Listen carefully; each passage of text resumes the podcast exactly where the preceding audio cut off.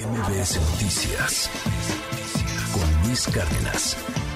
Quien no está tan tan de acuerdo en el tema, y vamos a platicar de esto y algunos otros asuntos, pues fue el mismo Santiago, Santiago Krill, que bien señala, pueden funcionar estos acuerdos si los empresarios absorben el costo, pero, pero no es así como que tan fácil, o sea, no es nomás ir y firmar y ya con eso controlamos la economía.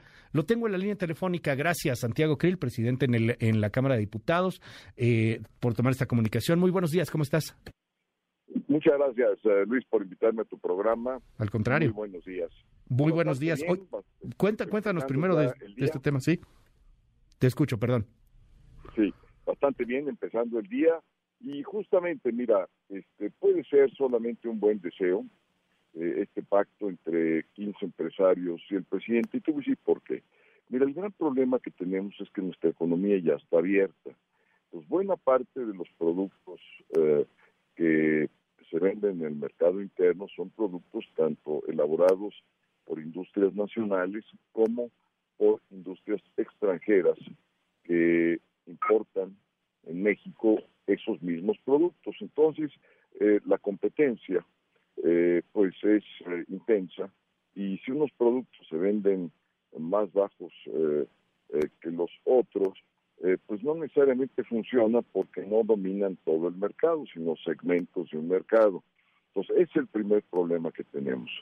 el segundo problema es que los productos que van a bajar los precios no integran toda la canasta básica.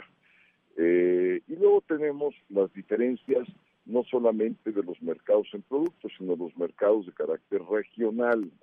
Eh, entonces hay una serie, digamos, de situaciones que tienen que ver desde costumbres alimenticias, este, mientras que unos comen eh, más, digamos, pan de caja, pues otros se alimentan a base de tortillas en sus alimentos diarios. Pues todo eso pues va haciendo que un programa de esta naturaleza vaya perdiendo eficacia. Luego, por otra parte, pues esto funcionaba cuando el mercado mexicano era más o menos cerrado, que era en la época de la Madrid, antes de que entráramos eh, a lo que se llamaba el GATT, o el Acuerdo de Tarifas y Aranceles, eh, que cuando ya ingresamos en este acuerdo mundial de comercio, pues ya se empezó a abrir el mercado, ya no digamos en la época del presidente Salinas, que entramos al Tratado de Libre Comercio y se abrió aún más, y luego con los tratados que hicimos con Asia, con Europa, etcétera, ¿no? Okay. Entonces, esto es un buen, eh, digamos, eh, es algo bueno, claro que es bueno, eh, ojalá y funcione. Es bueno, pero no es la panacea, ¿no? O sea, es, pues bueno, pero no es así como que mágico. Pero exacto, porque son múltiples los productos. Eh, que, están, digamos, eh, subiendo todos los días. Luego tienes el problema de las tasas de interés que están subiendo. Entonces, eso impacta naturalmente a todas las empresas y a todo el costo de la vida. ¿Por qué? Porque hay una inflación galopante que se trata de combatir, que casi está al 9%. Entonces, son medidas, eh, digamos, buenas, pero que tienen efectos honestamente muy limitados. Ya lo vimos hubo otros pactos y los pactos que hubo eh, con el presidente López Obrador, pues estamos en los órdenes de el 4 o 5%. Eh, ahora ya estamos en los órdenes de 8.5 y va subiendo, ¿verdad? Entonces, eh, todo esto pues es bueno, pero mira, la economía no viene bien, eh, ya la deuda empieza a ser preocupante por las tasas de interés, por el servicio de la deuda, por lo que tiene que pagar México, por todos los créditos que ha pedido tanto en pesos eh, y particularmente también los que ha pedido en moneda extranjera. Este, eh, todo esto va a impactar a las finanzas públicas y el impacto que tienen las finanzas públicas, ¿qué hace? pues que las inversiones se se inhiban, no de una manera total, pero entonces inhibiendo sus inversiones afecta el empleo y al afectar el empleo y las inversiones la economía no crece y por lo tanto la recaudación del gobierno eh, se queda o estable o se disminuye y esto eh, eh, afecta el presupuesto de egresos de la federación. Es todo un ciclo, Luis. que hay que entenderlo de esa manera. vamos a otro tema, si me permite, Santiago, que también es, es muy interesante. Nos quedamos un poquito con, con el asunto en el tintero la semana pasada cuando hablábamos de esta consulta que había propuesto el presidente, yo te decía, a ver, el presidente la va a proponer. Y, mira, ese mismo día que estábamos platicando la semana pasada, Adán Augusto López salió, sacó las fechas de la consulta, cómo la van a hacer, justificó ahí legalmente, que, que digo, es un asunto ahí interesante, pero yo creo que va a haber algo más interesante, quiero conocer tu opinión. A lo mejor la consulta queda rebasada, Santiago, porque pues no sé qué van a votar hoy en el Senado, pero todo apunta a que sí, se van hasta el 2028. No sé si han convencido ya algunos priistas, no sé qué sabes, y qué puede suceder ahora en la Cámara de Diputados si es que pasa en el Senado y regresan todo esto. Platícame de la militarización hacia 2028, ¿cómo estás viendo lo que pasa allá en el Senado? Mira, a mí me parece un absurdo eh, la prórroga y te voy a decir por qué porque eso no va a arreglar absolutamente nada de lo que es importante, que es eh, disminuir los índices de violencia, por una parte, y asegurar eh, la paz y la seguridad para las familias en México. ¿Y por qué no va a funcionar? Mira, en primer lugar, porque nada cambia. Este, se dice que van a ayudar eh, a las policías municipales y a las policías locales. ¿Cuántas veces no hemos escuchado eso? Dice que esta vez sí las van a ayudar porque va a haber informes. ¿Qué pasa si esos informes no se cumplen? ¿A quién van a sancionar? ¿Quién va a ser el responsable? Eh, eh, ¿Van a alcanzar esos fondos para cubrir todo lo que se necesita, sobre todo de rezagos en materia de policías municipales y estatales? Ese es un punto. El segundo punto, ¿por qué no va a funcionar? Porque no hay una agencia, una instancia especial o especializada para combatir el crimen organizado. Ahí es donde está el problema. El 80% de la violencia del país proviene del crimen organizado y el crimen organizado pues, está haciendo de las suyas en todas partes. Si tú ves todos estos homicidios eh, de gran impacto, violentos, eh, ya estamos en el orden de los 250 mil eh, homicidios violentos en un fin de semana. Bueno, en buena medida eh, esta violencia que estamos viendo los fines de semana, pero también en el día a día, proviene del crimen organizado. Entonces yo te pregunto a ti y le pregunto a la gente eh, que haga un examen de conciencia este, honesto, que me digan por favor, eh, en este problema, que es el problema principal que vive el país, el problema de la violencia, ¿quién es el responsable de combatir al crimen organizado desde el punto de vista de la administración pública. Es el ejército, es la Marina, es la Secretaría de la Seguridad Pública, es la Guardia Nacional, es la Fiscalía General de la República. ¿Quién es? O sea, ¿a quién le debemos que este por, este por ciento, este 80% de la violencia que se genera en el país está bajo su mando y su responsabilidad? ¿Es de las Fuerzas Armadas? Así tal cual. Entonces les vamos a echar eh, no solamente la carga de la responsabilidad de la seguridad pública, sino de los casi 140 mil fallecimientos que tenemos eh, al día de hoy en lo que fallecimientos violentos, homicidios, violentos que tenemos al día de hoy y de los 40 mil desaparecidos. Y la pregunta es muy sencilla. ¿Con esto queremos ayudar a las Fuerzas Armadas? A, quien, a, quienes admiramos, respetamos y reconocemos, eh, a la institución que está mejor eh, calificada. La, la, vamos a poner en esas circunstancias que esto no es una responsabilidad de las autoridades civiles, como dice la Constitución. y lo último, Luis, eh, perdón, adelante. Dime, y te quiero yo comentar después otra cosa.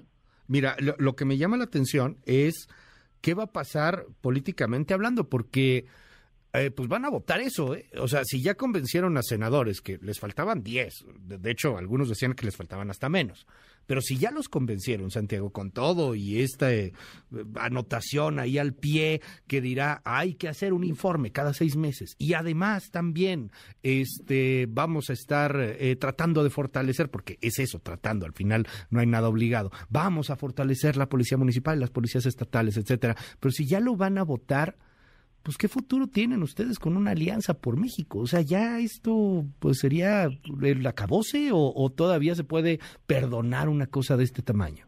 Es que mira lo que lo que no está, digamos, lo, lo que, lo, o sea, el debate no es la alianza, el debate ni siquiera es la prórroga. Este, Luis. El debate es, queremos que nuestras Fuerzas Armadas prorroguen una actividad inconstitucional que violenta los tratados internacionales. Es la pregunta que nos hacemos los abogados. ¿Quieren que hagamos eso y que pongamos una situación vulnerable a las Fuerzas Armadas, pero que además quieren prorrogar este desastre? Bueno, pues nosotros no lo queremos hacer, vamos a votar en contra. Pero el debate, Santiago, pues, perdón que te, la responsabilidad. Claro, perdón que te interrumpa de nuevo, pero es que el debate como tal pues no se va a dar en la aritmética legislativa. O sea, no hay nada que hacer en el Congreso, en la Cámara de Diputados. O sea, tienes, tienes los números que tienes, tienes Alejandro Moreno controlando a sus diputados en el PRI para votar lo que mandate en este sentido, al parecer, el oficialismo. O sea, debate, pues debate en los medios, debate en las declaraciones, debate en las redes, el debate, cuánto les va a durar esta, este triunfo. Y tú hablabas dos años, todavía los dos años, poquito menos de dos años de aquí al 2024. O sea, ¿tú piensas que la ciudadanía les va a cobrar el asunto de militarizar el país hasta el 2028? ¿Lo entiendo bien, Santiago Krill? Mira, eh, no, es solamente eso, es, eh, digamos, los resultados generales. ¿Qué dijo el presidente? A ver, el, presidente dijo eh, que primero los pobres, bueno, pues tenemos hoy en día más o menos 6 millones de pobres más por el mal manejo que han hecho el país. ¿Qué más dijo el presidente? Que íbamos a crecer al 4%, eh, vamos a crecer al 0% durante todo el sexenio. Él dijo que íbamos a crecer el 4% por año. ¿Qué más dijo? Dijo que íbamos a tener un sistema educativo como el de Dinamarca. Nada más vean ustedes los resultados que estamos teniendo en las pruebas de matemáticas, de lectura, las deserciones que tuvimos eh, que no se han podido, digamos, recuperar, las deserciones que hubo por la pandemia, más de cuatro millones de niñas y niños. Eh, y si eh, nos vamos pues a los temas del medio ambiente, con lo que están haciendo con la energía, la manera como se está produciendo, pues estamos teniendo ya, digamos, volúmenes eh, de óxido de carbono en lo que estamos respirando, ya, están fuera de cualquier norma. Estamos eh, eh conflictuados con eh, todos nuestros socios comerciales, principalmente con Estados Unidos y Canadá. Con los europeos estamos conflictuados, inclusive con el Parlamento Europeo que representa a toda Europa. Ya tenemos un conflicto muy importante. los amigos de México hoy eh, son las principales dictaduras eh, que quedan en América, es decir, eh, Cuba, Venezuela, Nicaragua. ese es el México que están dejando y es el México Ahora bien. que se va a votar en contra. Eh, el presidente, pues ya se fue contra ustedes, de hecho se fue contra ti desde la semana pasada también, este, te mandó a la otra ventanilla, la ventanilla de Adán Augusto López, y ayer señalaba esto Andrés Manuel López Obrador sobre esta campaña en contra de la militarización, y hay un punto, o sea, ciertamente la militarización y sacar al ejército pues empezó con Calderón, empezó con los panistas. Esto decía López Obrador ayer en la mañanera, como lo ha estado diciendo en estos días. Escuchemos. No es que las organizaciones de la delincuencia, lo que llaman la delincuencia organizada, esté presionando para que el ejército y la marina no participen en labores de seguridad pública. Más bien yo lo veo como un asunto politiquero. No es que haya interés en un gobierno estatal o en quienes puedan tener vínculos con la delincuencia organizada y estén haciendo una campaña para que no se permita al ejército y a la marina participar en seguridad pública. Es un asunto de legisladores y de los partidos de oposición, que yo creo que se equivocaron, lo digo con todo respeto, aunque todavía pueden rectificar. ¿Cómo ves? Mira, no es un asunto de politiquitería eh, violentar la Constitución. Eh, y por otra parte, nadie quiere que el ejército regrese a los cuarteles. Eh, es lo que quería el presidente. Desde su campaña y todavía en sus primeros años de gobierno lo repetía y lo repetía una y otra vez. No.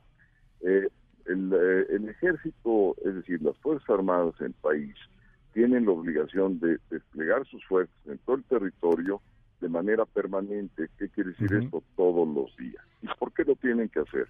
Porque la seguridad nacional y la seguridad interior es su misión. Y por ejemplo, si el crimen organizado controla un municipio y controla esa parte del territorio nacional, eso no es seguridad pública, eso es seguridad interior.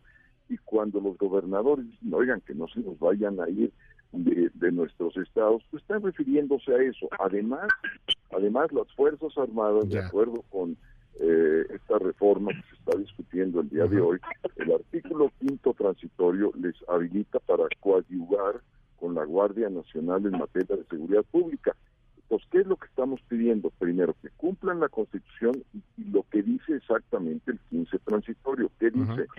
Que deben de estar bajo el mando civil, que debe ser de una manera extraordinaria, complementaria, que deben de tener una regulación específica y que deben de estar fiscalizados por una instancia civil. Bueno, nada de esto, Luis, lo están cumpliendo. Entonces, nuestro primer argumento es que cumplan la Constitución.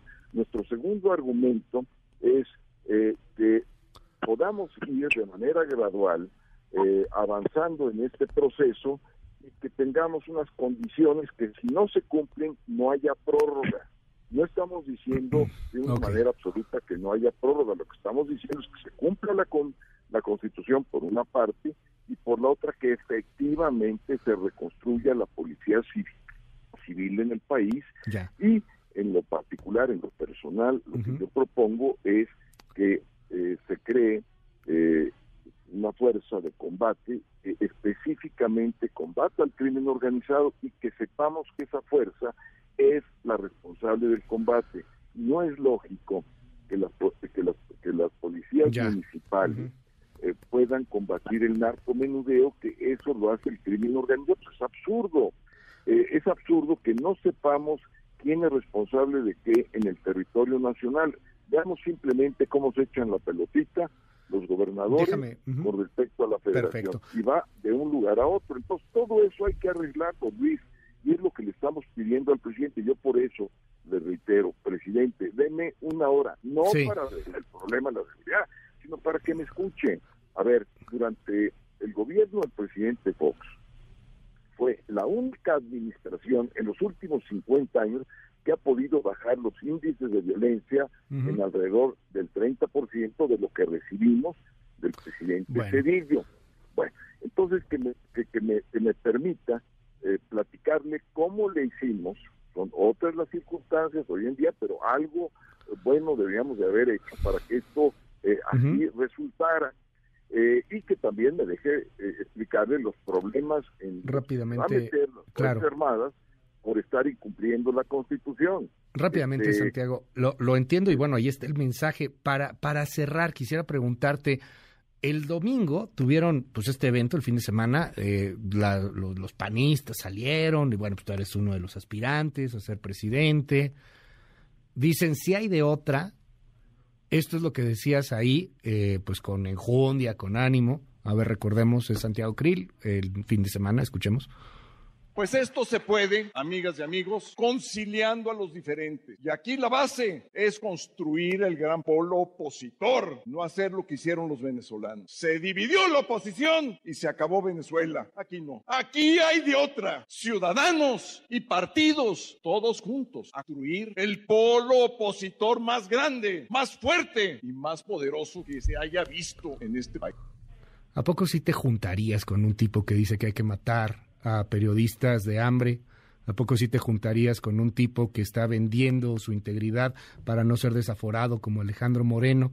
¿A poco vale la pena juntarse con ese PRI que hoy en el Senado Santiago Krill probablemente va a votar a favor de la militarización de la cual pues llevas hablando 15 minutos en torno a, a una contra y que tenía el PAN? Te lo pregunto rápidamente porque eso de vamos a ser el polo opositor, si no seremos Venezuela, ¿A poco sí lo logran de aquí a 2024? ¿No será que tienen hasta el 2030? que se logra. Eh, la política es el arte de hacer posible lo imposible. Y mira, este, hay muchos PRIs, como hay muchos PAN, como hay eh, muchos eh, representantes de partidos. Hay muchos PRIistas que han platicado con nosotros, que tienen una visión parecida a la nuestra, que es igual, parecida en los grandes grupos yo estoy convencido que todas las personas que piensan que este gobierno no está dando buenos resultados, nos podemos unir. Entonces, vamos a empezar con una alianza de partidos, pero vamos a seguir con una alianza de carácter social.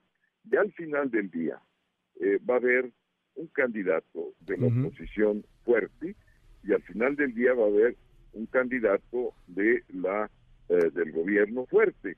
Entonces, esos dos polos van a competir y son dos visiones totalmente distintas. Yo quisiera representar la visión que está en contra del gobierno. Estoy eh, convencido de que lo que está haciendo el gobierno está, le está restando bienestar al país y está generando mucho dolor y falta de bienestar a la gran mayoría de las familias. Déjame cierro preguntándote esto, Santiago. Hay gente que dice que en una de esas, en 2024, ustedes quedan en tercer lugar, ¿eh? O sea, están tan divididos, son tan poco empáticos, tienen tan poca cercanía a la ciudadanía, se quedaron tan en el 2000 y ya estamos en 2022, que en una de esas PRI, PAN y PRD hasta quedan en tercer lugar, si es que van unidos. A ver, te doy los números, no te doy mis argumentos, te doy los números. Eh, en la elección del 21, en votos federales, la oposición en su conjunto sacó 23 millones contra 21 millones de eh, el grupo del gobierno. Es decir, de la alianza del gobierno. Ahí están los números. Fíjate qué interesante, fíjate qué interesante, querido Santiago, nada más, qué interesante. Te pregunto sobre el tema, te digo, la falta de empatía y la respuesta son números. Pues es que mira, ¿Sienten empático? ¿Tú te sientes empático con la gente en la calle? Pues mira, eh, a ver, este, mira, yo, a ver, yo siento que tengo empatía con quienes están en contra del gobierno. Creo no sentir empatía con quienes están a favor del gobierno. Este, y por otra parte, creo poder persuadir a quienes están dudando ya y que votaron por López Obrador eh, y que se encuentran enormemente frustrados, eh, sorprendidos por lo que ha hecho López Obrador, y creo que también puede ser una fuerza muy importante, eh, un número de personas por millones que pueden estar con nosotros, pero esto ya lo hicimos en el 21 en el 21 la oposición tuvo 23 millones de votos contra 21 millones de lo que es la alianza del gobierno. Si, lo pudimos hacer, si lo, pudimos hacer eh, en, el 21, es decir, hace eh, escasamente eh, un año, yo estoy convencido de que lo vamos a poder hacer en el 24. ¿Qué hace falta? Conciliar. Y, por eso mi palabra es conciliar reconstruir y cumplir la Constitución. Son tres ideas Gracias. relativamente sencillas. Gracias, Santiago Krill es el presidente de la Cámara, es el presidente en el Congreso, en la Cámara de Diputados, y gracias por la apertura y por estar aquí. Muy buenos días. Al contrario, muy buenos días y gracias a ti por la oportunidad, Luis. Un abrazo. MBS Noticias con Luis Cárdenas.